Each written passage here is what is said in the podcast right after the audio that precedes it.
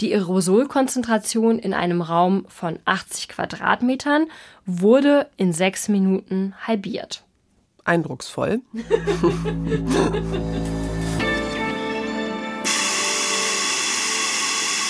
Fenster aufreißen, Klimaanlage an oder doch einen Luftreiniger kaufen? Irgendwie müssen sie ja raus aus den Räumen, die Aerosole, kleine Partikel, die wir ausatmen. Jetzt wissen wir aber auch, dass diese Aerosole für die Weiterverbreitung verantwortlich sind, was vielleicht sogar der größere Verantwortliche ist als äh, die Tröpfchen. Synapsen. Synapsis. Ein Wissenschaftspodcast von NDR Info. Wie sich Aerosole beim Lüften verhalten, wird momentan in der Corona-Pandemie auf Hochtouren erforscht. Warum dabei ein wissenschaftlicher Streit entfacht ist, was hustende Puppen damit zu tun haben und wofür Aerosolforscher Taucherbrillen brauchen, klären wir heute hier bei Synapsen. Hallo, schön, dass ihr dabei seid. Ich bin Lucy Kluth. Bei mir im Studio ist Franziska Kracht. Hallo. Franziska, ich kann mich noch an die Zeit erinnern, März, April, ganz am Anfang der Pandemie. Da hieß es hier bei uns, Hände waschen, Oberflächen desinfizieren, sich nicht ins Gesicht fassen. Mhm. Diese Regeln gelten bis heute. Aber wir gucken seit Monaten verstärkt auf Aerosole. Was macht Aerosole so gefährlich? Ja, also erstmal, dass die Gefahr quasi unsichtbar ist, ne? Mhm. Weil Aerosole so klein sind, dass wir sie mit bloßem Auge gar nicht sehen können. Und weil sie eben so klein sind, haben sie auch bestimmte physikalische Eigenschaften, die sie von Tröpfchen unterscheiden. Also Tröpfchen, die wir beim Husten oder beim Niesen ausstoßen. Die Tröpfchen, ne, die sind größer und damit auch so schwer, dass sie normalerweise Sekunden nach dem Ausstoß, also nach dem Niesen und Husten, zu Boden fallen. Da gibt es mittlerweile verschiedene Studien zu, zum Beispiel vom Oktober aus dem Fachmagazin Science von AtmosphärenchemikerInnen unter anderem von der University of California San Diego. Und in der Studie heißt es, die Tröpfchen fallen in Sekundenschnelle zu Boden im Umkreis von zwei Metern zur Person, die hustet oder niest. Mhm. Wenn ich jetzt also niese, genügend Abstand zu anderen Personen halte und dabei noch eine Maske trage, dann ist das Infektionsrisiko über Aerosole für die anderen Leute nicht so hoch. Klar.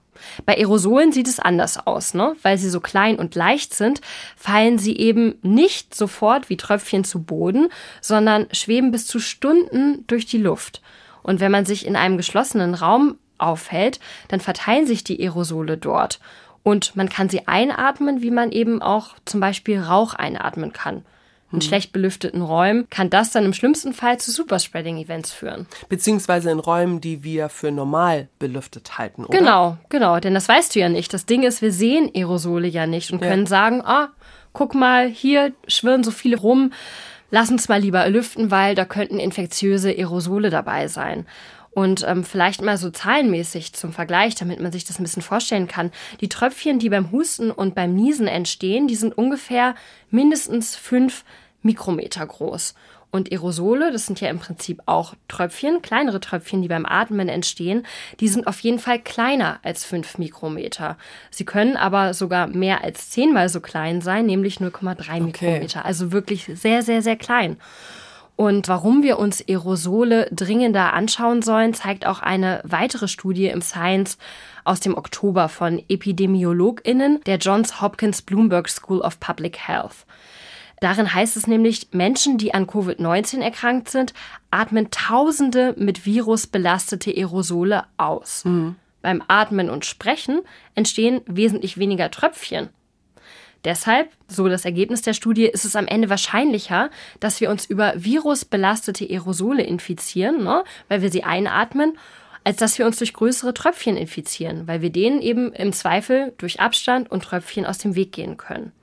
Es gibt noch eine andere ziemlich fiese Sache, wenn wir den Vergleich zu Tröpfchen und Aerosolen ziehen, mhm. nämlich wenn wir Tröpfchen einatmen, dann bleiben sie in der Regel in unseren oberen Atemwegen. Mhm. Aerosole aber, weil sie eben so klein sind, die können direkt in unsere Lunge gelangen. Das klingt wirklich fies. Ja. Aber wie sich Aerosole tatsächlich im Raum verhalten und wie viel und welche Art von Lüften uns nützt, weiß man darüber schon genug? Also ein bisschen was weiß man dazu schon. Da gibt es auch tatsächlich einen wissenschaftlichen Streit drüber. Können wir vielleicht später nochmal drauf mhm. zurückkommen. Mhm. Und erstmal habe ich mir jetzt aber angeguckt, mit welchen Versuchen man eigentlich herausfindet, wie viel bringt uns denn Lüften konkret, wenn wir auf Aerosole gucken. Kann dadurch wirklich die Konzentration von Aerosolen im Raum deutlich verringert werden? Und ich habe mir dafür ein aktuelles Projekt von Strömungsforschern an der TU Berlin und der Berliner Charité angeschaut. Du hast es vorhin schon angesprochen. Ähm, das Experiment wird mit menschenähnlichen Puppen durchgeführt. Und ich habe jetzt hier mal ein paar Bilder gemacht ähm, von dem Experiment, äh, die ich ausgedruckt habe. Vielleicht können wir das mal so ein bisschen beschreiben. Hm? Ja, ja, die hast du mir hier hingelegt. Genau, damit, ausgedruckt, ja. hingelegt. Äh, doppelt, damit du nicht rüberkommst zu mir, damit wir den Abstand hier einhalten. Genau. Können wir dann nämlich gleichzeitig drauf gucken. Das sind Puppen, die man auch aus ähm, Schaufenster Schaufenstern ja. kennt, ne? Genau. Und da sind jetzt eine mit einem weißen Kopf und eine mit einem blauen Kopf, sehe ich gerade hier. Und die mit dem blauen Kopf, ist das die, die atmet? Oder? Ähm, genau, die atmen äh, im Prinzip alle. Die mit dem blauen Kopf, die sitzt in der Mitte und mhm. die hustet. Das, das ist die genau, hustende das Puppe. Ich. Genau, genau, die hustet.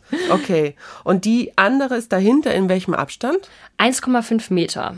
Also der Mindestabstand, ne? Also die äh, Puppe dahinter, davor und daneben gibt es eine auch noch. Sind alle, die alle so einer Reihe? Genau, alle im Abstand von 1,5 Metern um die hustende Puppe herum. Ah, und hier ist noch die daneben, auch 1,5 Meter. Okay, und die haben so, ja, die sitzen auf Stühlen mhm. und haben alle ihre Masken auf, alles normale, handelsübliche Masken. OP-Masken, ja, genau. genau Diese einfachen OP-Masken. Allerdings, ne, das äh, Bild habe ich gemacht, bevor wir angefangen haben mit dem Experiment. Diese Masken haben sie am Ende noch abgenommen. Also man kann die, das Experiment auch mit Masken durchführen. Wir haben das Experiment allerdings ohne Masken durchgeführt. Ja, erklär mal einmal den Versuchsaufbau bitte. Genau. du hast ja gerade schon beschrieben, die Puppe in der Mitte, die fängt an zu husten.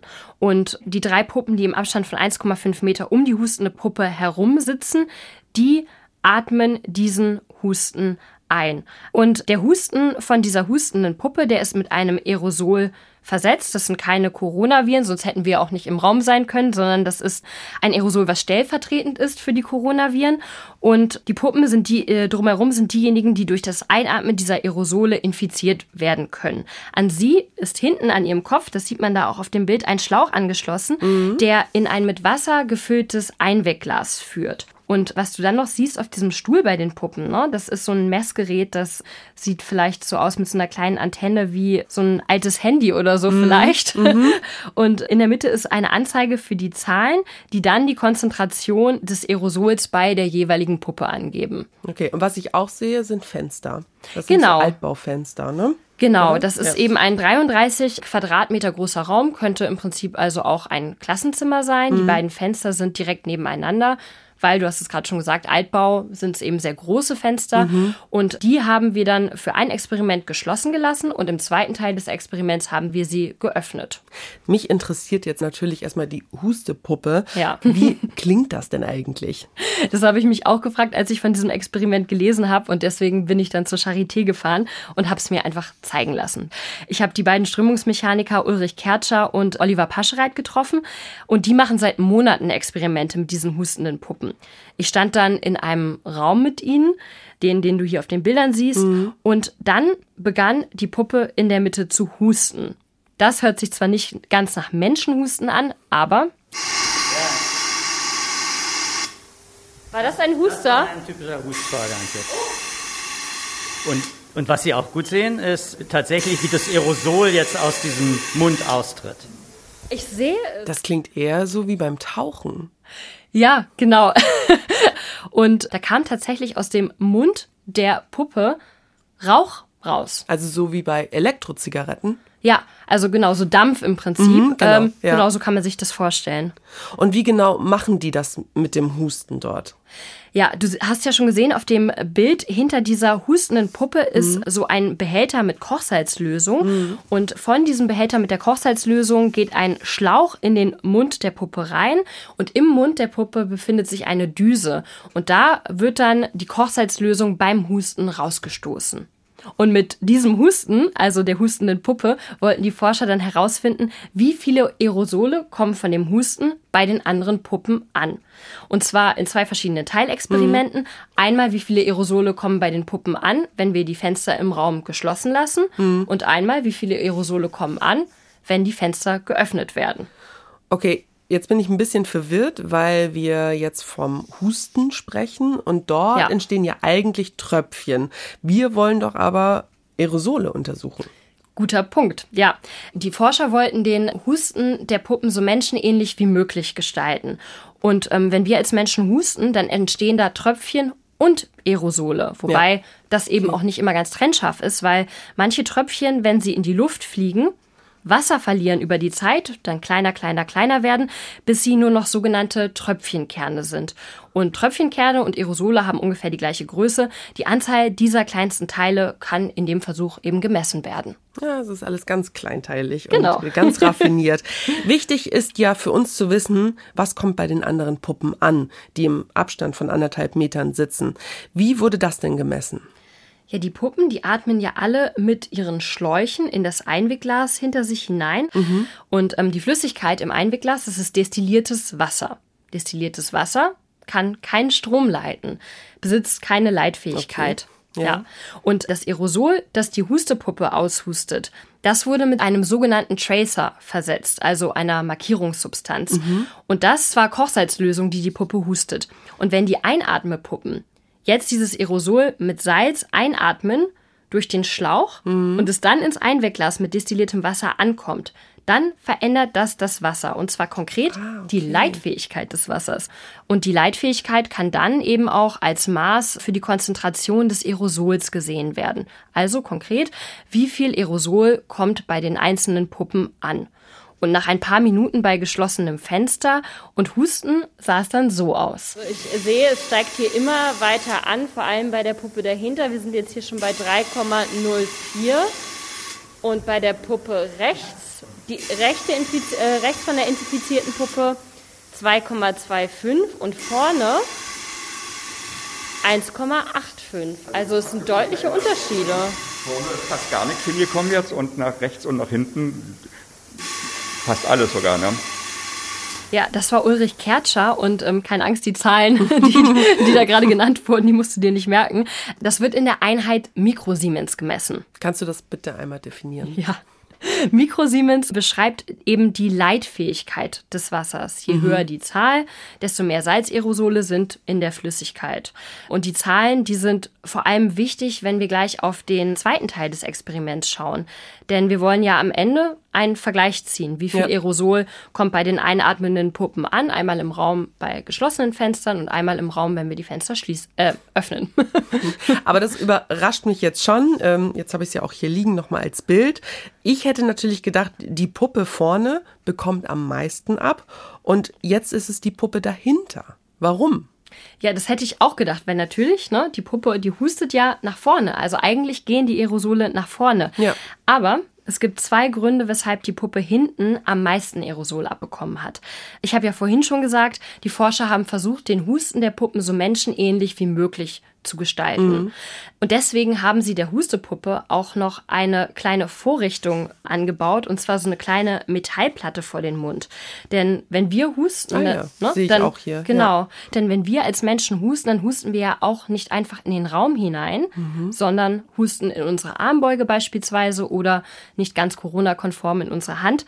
Und wenn der Husten der Puppe von der Metallplatte dann abprallt, mhm. geht er eben mehr zur Seite, zur Seite und nach hinten, hinten als ja, nach vorne vorne. Verstehe, das erklärt sich. Genau, das ist der eine Punkt. Und der andere Punkt ist die allgemeine Strömung im Raum. Und normalerweise, wenn Ulrich Kertscher und Oliver Paschereit so ein Experiment mit den Hustepuppen machen in einem Raum, dann machen sie davor noch ein anderes Experiment. Und zwar gucken sie sich erstmal die Strömungsverhältnisse im Raum an.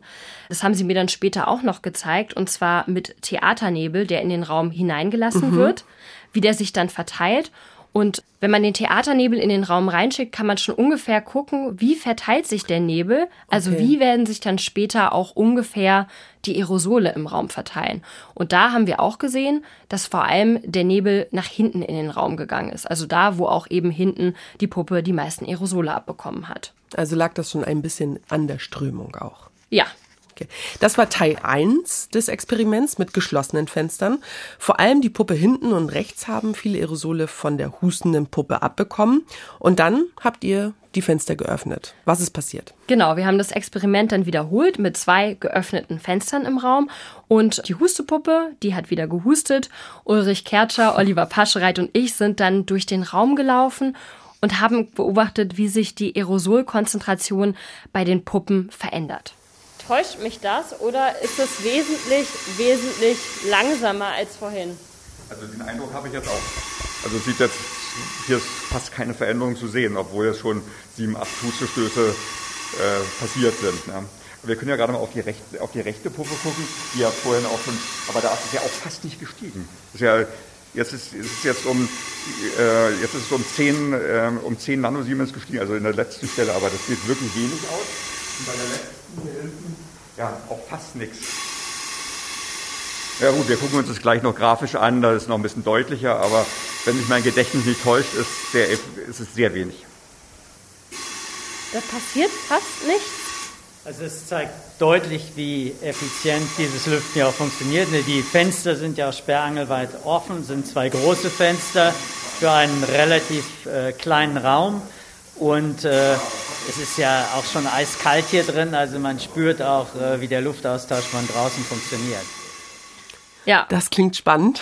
ich fand es auch wirklich erstaunlich, weil im Experiment mit den geschlossenen Fenstern sind wir auch alle durch den Raum gelaufen Ja. und konnten sehen, wie die Zahlen im Messgerät bei den einzelnen Puppen ständig nach oben geklettert sind. Und dann bei geöffneten Fenstern passiert einfach fast nichts. Ja, und die Zahlen ähm, haben wir uns dann eben auch nochmal im Detail am Computer angeschaut und die Forscher haben daraus einen Graphen erstellt, den wir vielleicht in den Shownotes auch verlinken können. Gucken wir vielleicht erstmal aufs Ergebnis. Ulrich Kertscher. Ohne Lüften wäre der Anstieg knapp na, 2,5 äh, Mikrosiemens und für die gleiche Puppe, für die gleiche Position hätte man ungefähr 0,3 Mikrosiemens Anstieg mit Lüften. Das heißt ungefähr nur ein Zehntel der Belastung. Das finde ich schon wirklich viel. Ja. Und äh, wenn man jetzt noch länger nicht lüften würde, würde ja das Einatmen der Viren immer weiter vonstatten gehen. Das ist so stark. Aber wie lange wurde denn im Experiment überhaupt gelüftet und wie viele Fenster von denen waren eigentlich geöffnet?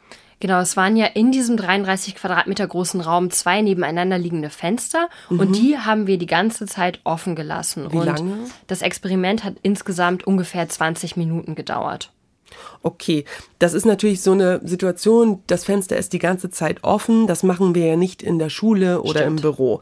Das ist also so eine recht statische Situation, würde ich jetzt mal sagen.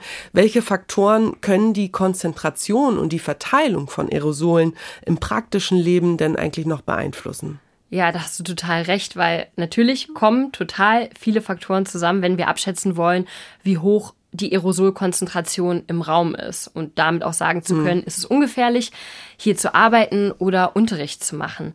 Es kommt zum einen auf die Größe der Fenster an, mit denen wir lüften, auf die Windstärke, auf ähm, die Temperatur und deswegen können wir natürlich nicht von diesem einen Experiment in diesem einen Raum auf alle Situationen schließen und sagen, ah, geöffnete Fenster, prima, bedeutet immer ein Zehntel der Aerosolkonzentration im Raum. Aber trotzdem finde ich, zeigt das Experiment erstmal, geöffnete Fenster bringen uns sehr viel, um die Aerosolkonzentration im Raum niedrig zu halten und damit eben auch eine mögliche Infektionsgefahr durch Aerosole. Und das Schöne an dem Experiment ist auch, dass man theoretisch es überall durchführen könnte und auch nochmal die Parameter anpassen könnte. ja. Also du hast ja vorhin auch gesehen, auf den Fotos, da sitzen die Puppen mit Masken. Man könnte die Puppen eben auch nochmal Aerosole einatmen lassen mit Masken. Man könnte der hustenden Puppe noch eine Maske anlegen und dann gucken, was passiert. Man könnte sagen, okay, 20 Minuten Experiment. Wir lüften in den 20 Minuten Experiment für fünf Minuten und dann gucken, welche Ergebnisse herauskommen. Und was auch total spannend ist, man kann dieses Experiment ja auch in verschiedenen Räumen durchführen. Das haben Ulrich Kertscher und Oliver Pascherei zum Beispiel auch schon ganz praktisch an der Berliner Philharmonie gemacht. Da werden die Forschungsergebnisse irgendwann in den nächsten Wochen veröffentlicht unter verschiedenen Lüftungsbedingungen. Genauso könnte man das dann für bestimmte Theater, Kinos, Clubs machen, um dann eben zu sagen, so muss hier gelüftet werden bzw. belüftet werden, um das Ansteckungsrisiko über Aerosole für uns alle niedrig zu halten. Es würde uns allen weiterhelfen. Auf jeden Fall. Vor der Corona-Pandemie habe ich, wie wahrscheinlich viele andere, einfach auch noch nicht sehr viel über Aerosole gehört um ehrlich zu sein. In welchen Zusammenhängen spricht man denn noch so über Aerosole? Ja, tatsächlich sind Aerosole ja einfach kleinste Partikel, die immer in der da. ja immer, immer da, die in der Luft herumschwirren und die gibt's einfach überall. Denk mal an Luftaufnahmen von Peking oder Neu-Delhi zum Beispiel. Im Smog. Genau, im ja? Smog. Also Smog ist auch eine Ansammlung von Aerosolen und weil da ganz viele kleine Schadstoffpartikel zusammenkommen, werden sie eben in ihrer hohen Konzentration sichtbar genauso Abgase aus dem Auto, kleinste Teile von Vulkanasche, ah, Pollen, okay. das sind ja. alles Aerosole. Ja. Und das Erforschen von Aerosolen, das hat auch eine lange Tradition, schon vor der Corona-Pandemie. Zum Beispiel für PhysikerInnen, die schauen, wie bewegen sich Aerosole eigentlich durch den Raum. Ich habe da für den Podcast ja mit mehreren von ihnen gesprochen unter anderem mit dem Physiker Christian Kehler. Und der forscht tatsächlich schon seit 25 Jahren an Aerosolen. Und steht jetzt im Rampenlicht Absolut. mit seiner Arbeit.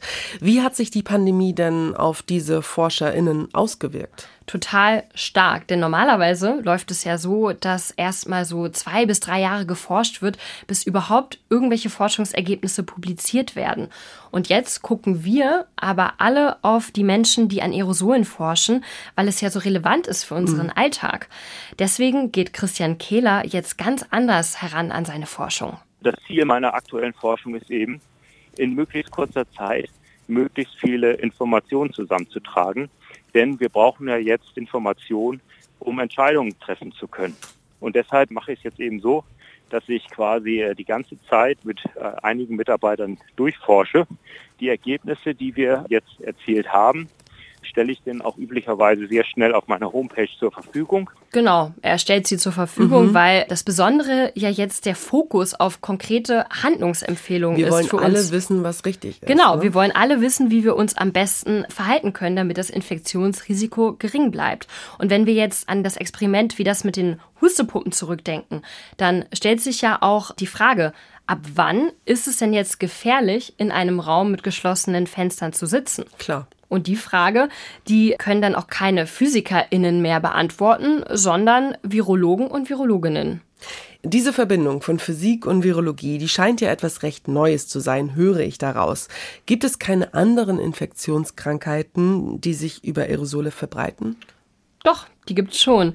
Windpocken und Masern zum Beispiel, ähm, das erklärt der Virologe Rolf Kaiser vom Uniklinikum Köln ganz gut. Auch Masernvirus wird über den Luftweg verbreitet und infiziert erstmal die äh, Schleimhäute beim äh, Infizierten und geht dann aber in den Körper rein und verursacht dann im Körper durch die Vermehrung diese Masernflecken, die wir auf der Haut dann sehen.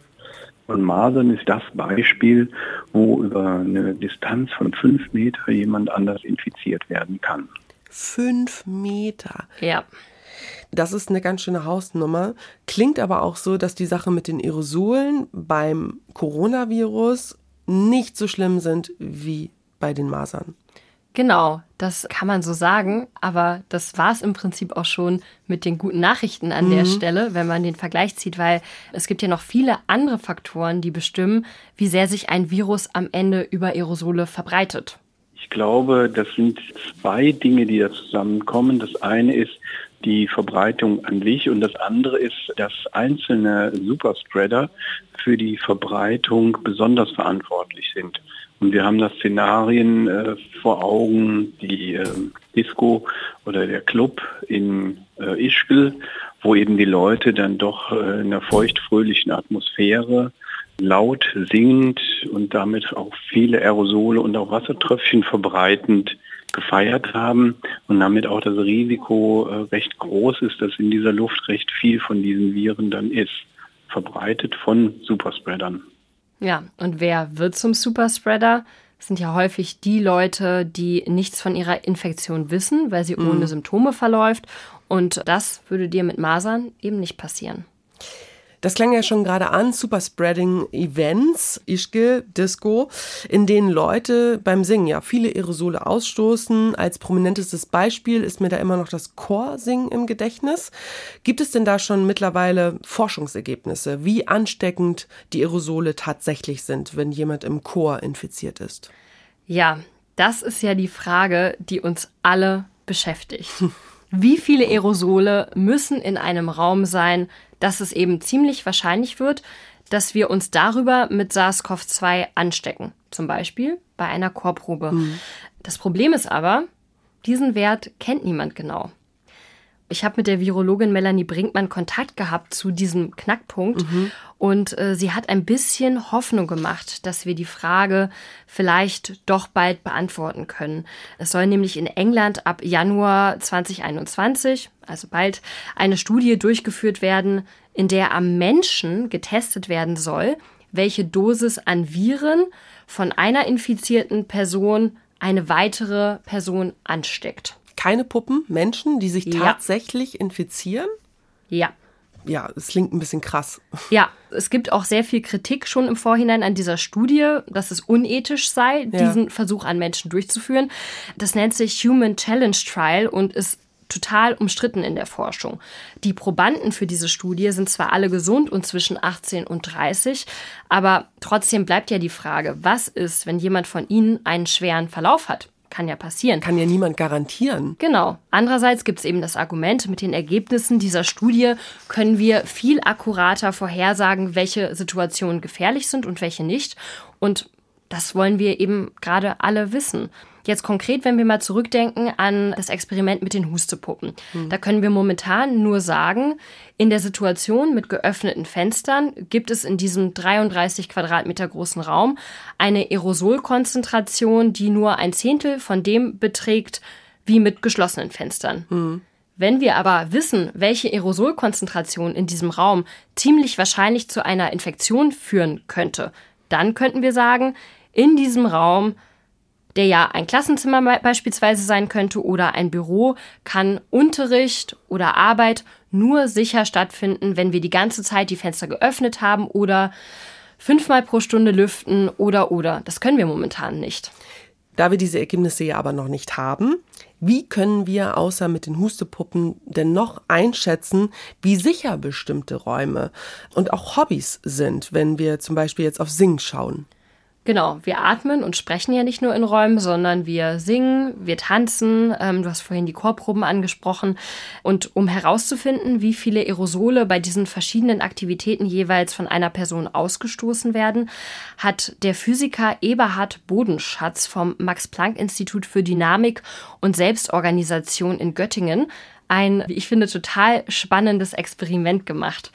Er hat nämlich insgesamt 120 Personen eine luftdichte Taucherbrille aufgesetzt, sodass da eben keine Aerosole von außen reinkommen. Und diese so, Augen, Nase, so, genau, ja? genau, genau. Dicht. Und äh, diese Leute hat er dann mit ihrer Taucherbrille auf dem Kopf verschiedene Sachen machen lassen. Atmen, leises Sprechen, lautes Sprechen, Schreien und auch Singen macht sehr viel Spaß im Labor zu singen, Happy Birthday, wenn alle mitsingen und da müssen wir uns ja immer Namen ausdenken, wenn wir gerade zum Geburtstag gratulieren. Es hat richtig Spaß gemacht mit den Probanden. Aber da warst du jetzt nicht dabei? Nee, leider nicht. Das Experiment war schon abgeschlossen, aber ähm, wir haben dann darüber telefoniert. Und es ging natürlich bei diesem Experiment für ihn nicht nur um Spaß, denn er wollte das Aerosolvolumen messen, mhm. das die Probanden bei den verschiedenen Aktivitäten ausgestoßen haben. Und ist ja klar, ne, wenn je mehr Aerosole bei einer Aktivität dann ausgestoßen werden, desto höher ist die Gefahr einer Infektion, wenn jemand dabei ist, der infiziert ist. Und wie wurde das Volumen denn genau ausgemessen? Mit Taucherbrillen kann ich mir das schwer vorstellen. Ja, in dieser Taucherbrille, es war so eine Spezialtaucherbrille, die auch extra für diesen Versuch gebaut wurde. Mhm. Da wurde die Einatemluft von der Ausatemluft getrennt, denn wir wollen ja am Ende wissen, wie viele Aerosole sind in der ausgeatmeten mhm. Luft. Beim Einatmen ist oben an der Brille ein Ventil offen.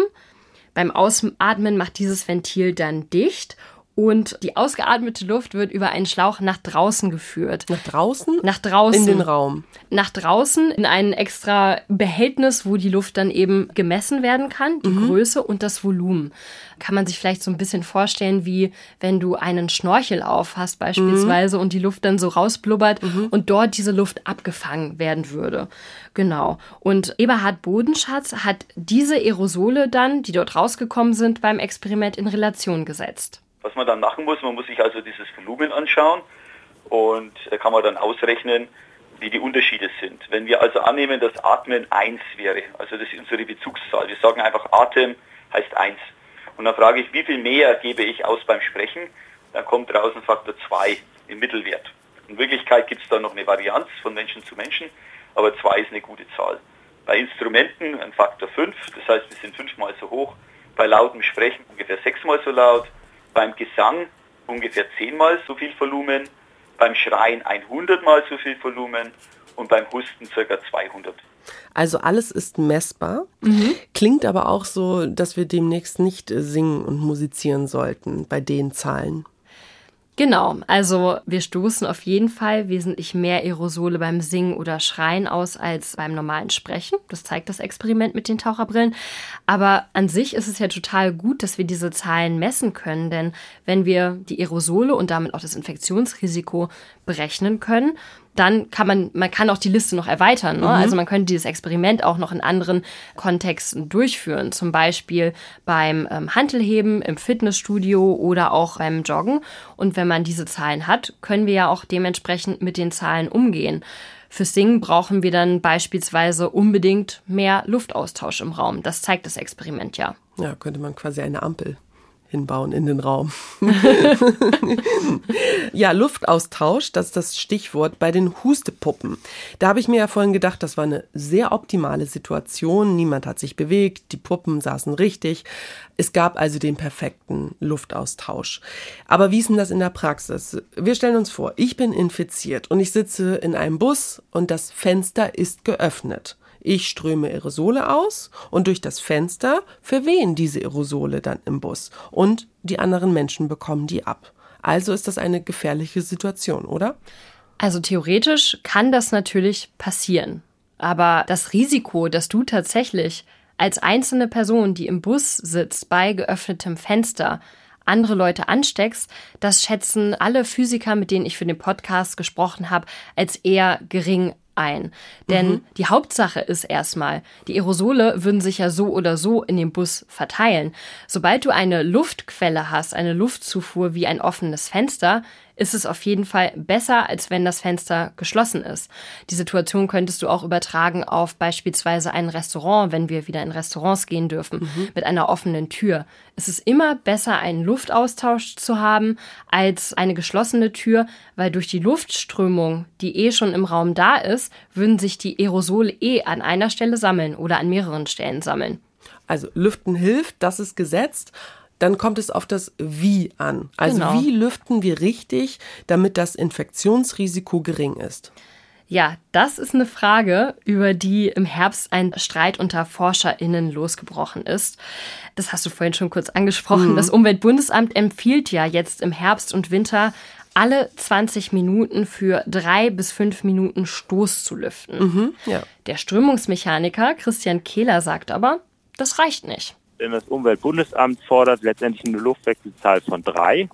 Und drei halte ich für äh, viel zu niedrig.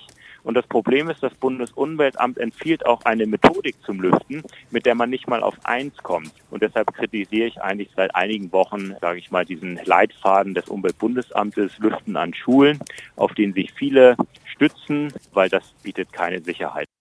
An den meisten Schulen ist ja zum Beispiel Querlüften gar nicht möglich, weil die ja nur auf der einen Seite Fenster haben des Raums. Dabei wird Querlüften ja auch empfohlen. Was ich bei ihm jetzt verstehe, das Lüften reicht nicht, aber er macht das fest an der Luftwechselzahl. Was genau heißt das?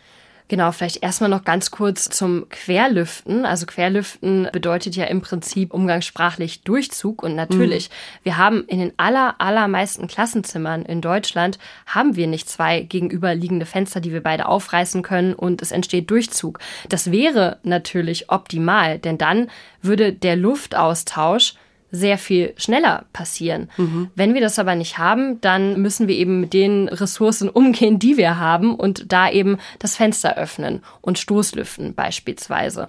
Das bringt auch was, natürlich nicht ganz so viel wie Querlüften, aber auf jeden Fall mehr als zum Beispiel ein gekipptes Fenster die ganze mhm. Zeit.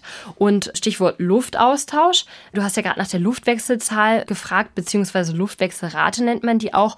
Und das bedeutet ganz vereinfacht gesagt, wie oft die Luft im Raum ausgetauscht wird pro Stunde.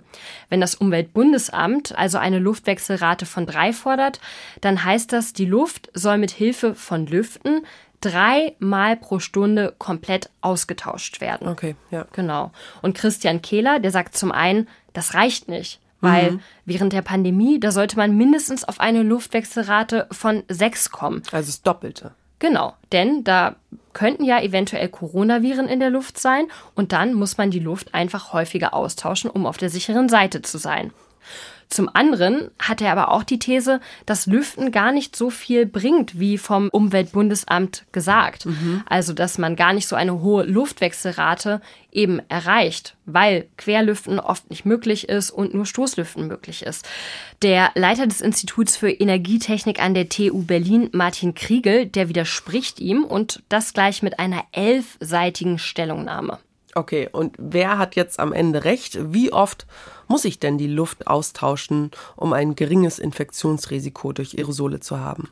Ja, das kann ich dir, um ehrlich zu sein, nicht abschließend beantworten, weil wir haben ja schon geklärt, wir wissen nicht, welche Aerosolkonzentration im Raum vorhanden sein muss, damit es sehr wahrscheinlich wird, dass wir uns infizieren. Aber für mich spricht, um ehrlich zu sein, einiges gegen Christian Kehlers These, dass das freie Lüften, mhm. auch wenn wir zwei Fenster nebeneinander haben, kaum wirksam ist. Wenn wir noch einmal zurückdenken an den ersten Versuch, den wir hier besprochen haben, da haben die offenen Fenster im Raum ja dazu geführt, dass die Aerosolkonzentration um ein Zehntel nach unten gegangen ist im ja. Vergleich zum Versuch mit geschlossenen Fenstern. Also war es erfolgreich. Genau, es war erfolgreich. Und auch am Umweltbundesamt wurden Experimente zum Lüften durchgeführt, bevor sie irgendwelche Handlungsempfehlungen für Klassenräume herausgegeben haben. Da hat der Physiker Wolfram Birmili die Konzentration von Rauchpartikeln, die ungefähr so groß sind wie Aerosole, untersucht. Und es ist so ein bisschen wie dieses Experiment mit dem Theaternebel, von mhm. dem ich auch vorhin erzählt habe. Ein Laborraum mit zwei Fenstern. Dort wurden Rauchpartikel reingeleitet und dann die Fenster geöffnet.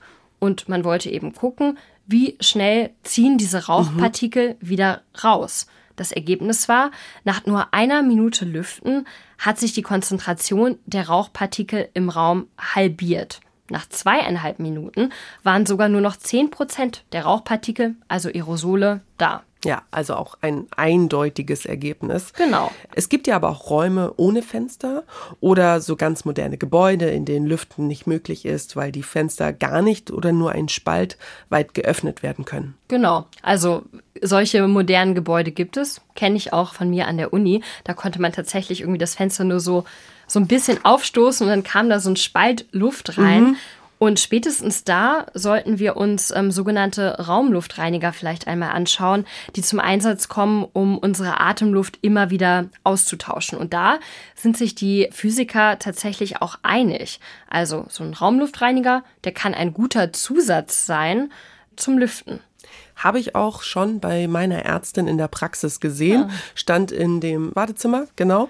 Und ich fand es total ungewohnt, weil man natürlich eigentlich so das Fenster kurz aufreißen möchte, wenn man mhm. reingeht. Und dann kam gleich die Assistentin und meinte so, nein, nein, nein, hier bleiben jetzt alle Fenster geschlossen und hat dann auf den Raumluftfilter gezeigt. Ja, ist so ein bisschen so wie im Auto, wenn man die Klimaanlage anmacht und dann irgendwie noch das Fenster runterkurbelt genau so. eigentlich. Ja. Genau, wenn du einen Raumluftreiniger drin hast, dann übernimmt der ja quasi den Job des Lüftens. Und so ein Raumluftfilter, der saugt nämlich die Luft am Boden ein und pustet oben die gefilterte Luft wieder raus, wenn sie gut ist. Im Inneren dieser Luftfilteranlage gibt es so einen Schwebstofffilter. Das ist der sogenannte HEPA-Filter, von dem du vielleicht schon mal gehört hast. Ja, den kenne ich. Den gibt es ja auch in vielen Staubsaugern. Das ist ein ja, Schwebstofffilter, mit dem man schon die kleinsten Staubpartikel filtern kann. Genau. Und HEPA, das ist eine Abkürzung aus dem Englischen ähm, von High Efficient Particulate Air. Das Filter muss man sich dazu denken. Mhm. Und in diesem Filter können eben auch Viren abgefangen werden. Okay. Genau, und äh, wir haben ja auch gerade ähm, über die Luftwechselrate gesprochen. Mit diesen Raumluftfiltern kann man, je nachdem wie leistungsstark sie sind, da gibt es natürlich auch Unterschiede, ziemlich schnell und effizient die Raumluft einmal komplett austauschen, beziehungsweise müsste man eher sagen, durchfiltern. Das läuft die ganze Zeit, ne? Genau, das läuft die ganze Zeit. Und Christian Kehler, der hat verschiedene von diesen Raumluftfiltern getestet und wollte erforschen, wie schnell die Aerosolkonzentration im Raum abnimmt, wenn man einen Raumluftreiniger benutzt. Und zwar mit Hilfe von Laserstrahlen. Sie müssen sich das so vorstellen, dass quasi in dem Raum diese kleinen Aerosolpartikel herumschwirren. Wie so ein Nebel sieht das ja aus ist gar nicht so viel. Also werden künstlich hinzugefügt.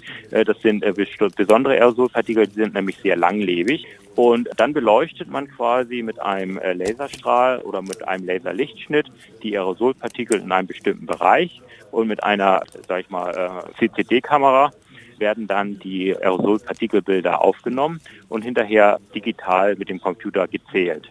Und man sieht dann immer die Anzahl der Aerosolpartikel in Abhängigkeit von der Zeit auf dem Bild, was man aufgenommen hat.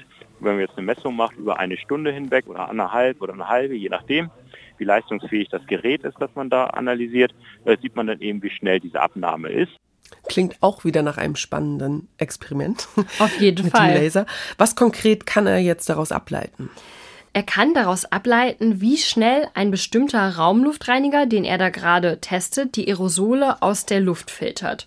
Je schneller mit mhm. dieser Lasertechnik keine Aerosole mehr zu sehen sind, desto besser. Und Christian Kehler, der versteht sich selber als eine Art Raumluftfilter TÜV. Er hat nämlich ungefähr 15 verschiedene getestet und weiß auch deswegen, was wichtig ist, damit die Aerosole tatsächlich aus der Luft herausgefiltert werden und damit eben dann das Infektionsrisiko in einem Klassenzimmer oder einem Büro niedrig bleibt. Mhm. Einerseits müssen wir sechsfache des Raumvolumens filtern können. Zweitens brauchen Sie einen Filter der Klasse H13, H14 weil nur diese Filter in der Lage sind, wirklich alle Aerosolpartikel abzuscheiden. Und drittens müssen sie leise sein, denn wenn die Geräte laut sind, dann schaltet man sie ab und dann bieten sie überhaupt keinen Schutz. Genau, das Sechsfache des Raumvolumens hat er gerade gesagt. Da sind wir wieder bei der Luftwechselrate von mhm. vorhin, als er gesagt ja. hat, drei Umweltbundesamt ist zu wenig, sechs müssen sie haben. Und H13, H14, das ist eine Bezeichnung für den Feinheitsgrad des Luftfilters. Also wie viele kleinste Partikel schafft der Filter es, tatsächlich aus der Luft herauszufiltern. Mhm.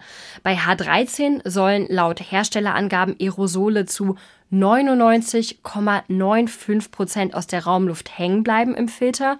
Und der H14-Filter, der ist noch feiner. Hier sollen es 99,995 sein. Ja, wenn man es ernst meint, dann nimmt man natürlich 99,995. Auf jeden Fall. H14. Warum äh, mit H13 zufrieden geben, wenn man auch H14 haben kann? Und genau mit so einem H14-Filter hat ähm, Christian Kehler einen Versuch durchgeführt und der Versuch mit dem Raumluftreiniger hat gezeigt, die Aerosolkonzentration in einem Raum von 80 Quadratmetern wurde in sechs Minuten halbiert. Aber Franzi, so wie Christian Kehler von Raumluftfiltern schwärmt, hat er da eigentlich irgendwelche Vorteile von? Verkauft er die selber? Ist eine total berechtigte Frage, denn ich finde auch, er setzt sich sehr leidenschaftlich für Raumluftfilter ein. Mhm. Ich habe ihn danach auch konkret gefragt und er sagt, er ist Forscher, hat keine Aktien bei einer Firma, die Raumluftfilter herstellt, aber er hat um die 15 Geräte getestet und teilweise auch Geld von den Herstellern bekommen für diese Forschung, also eine Aufwandsentschädigung. Die Hersteller von Geräten werben auch mit Zitaten von ihm auf ihrer Webseite. Und er sagt aber, er hat öffentlich in seinen Berichten klargemacht, dass er Geld bekommen hat von diesen Herstellern von Raumluftfiltern.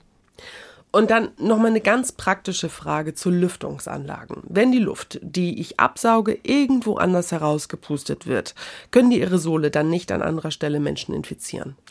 Ja, das ist eine berechtigte Frage und es kommt auch ein bisschen darauf an, über welche Raumluftanlagen wir jetzt sprechen. Also mhm. wenn wir über die mobilen Raumfilteranlagen sprechen, die Christian Kehler testet, dann ist es nicht der Fall, denn da befindet sich ja ein Filter in der Mitte des Geräts und die Aerosole bleiben im Filter hängen. Da muss man dann eben nur darauf achten, dass dieser Filter regelmäßig ausgewechselt werden kann, damit die mobile Raumfilteranlage weiterhin funktioniert. Und bei Lüftungsanlagen, wo die Luft an einer Stelle eingesaugt wird und an anderer Stelle wieder herauskommt, ja, da ist es theoretisch möglich, genauso wie du es gesagt hast, aber die Gefahr hängt der Virologe Rolf Kaiser zum Beispiel nicht zu hoch. Insgesamt ist die äh, Gefahr der Austrocknung für das Virus da, je länger es in der Luft ist. Zum einen und zum anderen, je weiter es sich bewegen muss. Austrocknen mhm. heißt, das Virus wird mit der Zeit im Aerosol, mit dem es sich ja durch unseren Raum bewegt, weniger infektiös. Ah, okay. Also wenn es nimmt ab. Es nimmt ab, je weiter es sich im Raum bewegt. Also wenn es einen ordentlichen Weg hinlegt, bis es durch die Lüftungsanlage durch ist, dann sollte das Infektionsrisiko am Ende nicht sehr hoch sein natürlich auch abhängig davon, wie viele infektiöse Aerosole an der anderen Stelle dann herauskommen. Es gab ja jetzt in der Pandemie immer mal wieder Studien dazu, wie ähm, lange das Virus auf Oberflächen überleben kann. Mhm. Aber da muss man auch einfach dazu sagen, dass man diese Laborbedingungen in den Studien nicht immer eins zu eins auf den Alltag übertragen kann, weil da immer noch mehr Faktoren dazukommen, wie zum Beispiel die Luftströmung, über die wir auch schon gesprochen haben. Und in einer Studie aus Singapur vom National Center for Infectious Diseases hat man mal im Krankenhauszimmer eines schwer infizierten Wischproben auf den Oberflächen genommen und festgestellt, dass auch dort auf den Oberflächen das Aerosol war, weil natürlich, ne, das Aerosol schwebt in der Luft rum mhm. und legt sich dann ja auch irgendwann auf den Oberflächen ab. Aber natürlich ist da das nachgewiesene Virus nicht endlos lang noch infektiös. Man kann das Virus noch nachweisen, aber es stellt möglicherweise gar keine Gefahr mehr dar, weil es eben wegtrocknet. Okay, verstehe ich. Wie hoch das Infektionsrisiko über Aerosole ist, können wir in manchen Situationen bisher nur ungefähr sagen, nehme ich daraus jetzt mit. Aber was ist denn eigentlich mit den Maßnahmen, die wir neben dem Lüften ohnehin schon machen? Zum Beispiel Maske tragen. Wenn die Aerosole so klein sind, dann können sie wahrscheinlich auch einfach hier an den Seiten einer Maske reinfliegen, oder? Genau, also wenn du so eine ganz normale Stoffmaske trägst, ist es richtig. Die schützt ja vor allem andere Menschen. Mhm. Und zwar auch eher vor Tröpfchen tatsächlich als vor Aerosolen. Mhm. Ne? Wenn du jetzt aber eine eng anliegende chirurgische FFP2 oder FFP3-Maske trägst, dann ist es anders. Die halten Aerosole aus den Atemwegen von dir, also von dem Träger der Trägerin, zurück. Und das heißt dann weniger Aerosole im Raum für alle. Mhm. Gleichzeitig, und das ist, finde ich, ein total wichtiger Punkt, schützt eine gut sitzende chirurgische Maske auch den Träger bzw. die Trägerin vor den Aerosolen, die sich bereits im Raum befinden, mhm. also im Raum rumschwirren.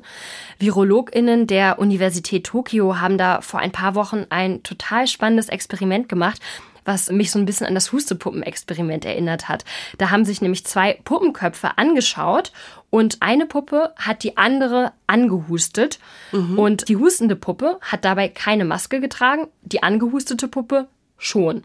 Und die haben einmal geguckt, wie viele Aerosole bei der angehusteten Puppe ankommen, wenn sie eine Stoffmaske trägt. Mhm. Und einmal, wie viele Aerosole bei der angehusteten Puppe ankommen, wenn sie eine chirurgische Maske trägt, die mhm. etwa der FFP2-Maske entspricht.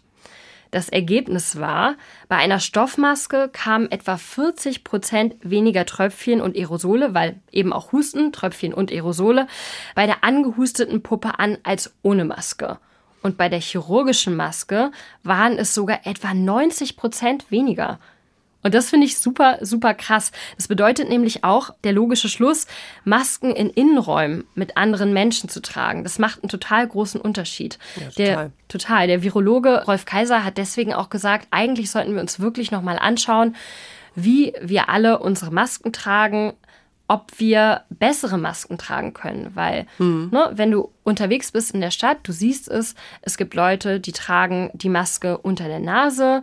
Es gibt Leute, die tragen die Masken so, dass sie nicht eng anliegt. Mhm. Und es gibt natürlich auch unterschiedliche Qualität bei den Masken. Und wenn wir da nochmal gucken, uns vielleicht eine bessere Maske kaufen, die wirklich sehr eng anliegend ist, vielleicht in eine FFP2-Maske investieren etc., dann können wir uns also auch weniger über Aerosole im Raum infizieren und insgesamt die Aerosolkonzentration im Raum damit niedrig halten ich habe mich schon so sehr an die Masken gewöhnt. Also, dass ich merke das nicht mal, wenn ich draußen rumlaufe, dass ich noch eine Maske aufhabe. Das ist so eine richtige Gewohnheit geworden, die mir auch Sicherheit gibt, auch irgendwie meinen Beitrag in dieser Pandemie zu leisten. Und hm. du hast es heute erklärt, natürlich hilft Lüften. Ja. Halten wir nochmal fest, egal ob Fenster oder Luftfilter, Lüften ist von vielen Faktoren abhängig. Mhm. Ich finde es ein bisschen schade, dass Happy Birthday Singen in Zukunft trotzdem ein Risiko bleibt, aber im Gegensatz zu Atmen und Sprechen befeuert Singen eher ja eine Aerosol-Party im Raum. Franzi, die Art von Party, die wir nicht haben wollen. Genau. Franzi, man nimmt ja immer sowas mit aus seiner Recherche. Was hat dich jetzt bei diesem Thema am meisten beeindruckt eigentlich? Also ich finde ehrlich gesagt nach wie vor die Vorstellung, dass sich Menschen über kleinste Partikel im Raum infizieren können und das Nicht-Sehen, das ist irgendwie angsteinflößend, muss ja. ich sagen. Aber gleichzeitig hat mich bei der Recherche auch beeindruckt, dass es eben so viele Kleinigkeiten eigentlich gibt, die wir machen können, damit das Infektionsrisiko über Aerosole niedriger wird. Beispielsweise lüften oder eben eine bessere Maske kaufen. Also für mich hat das den Alltag schon verändert, diese Recherche.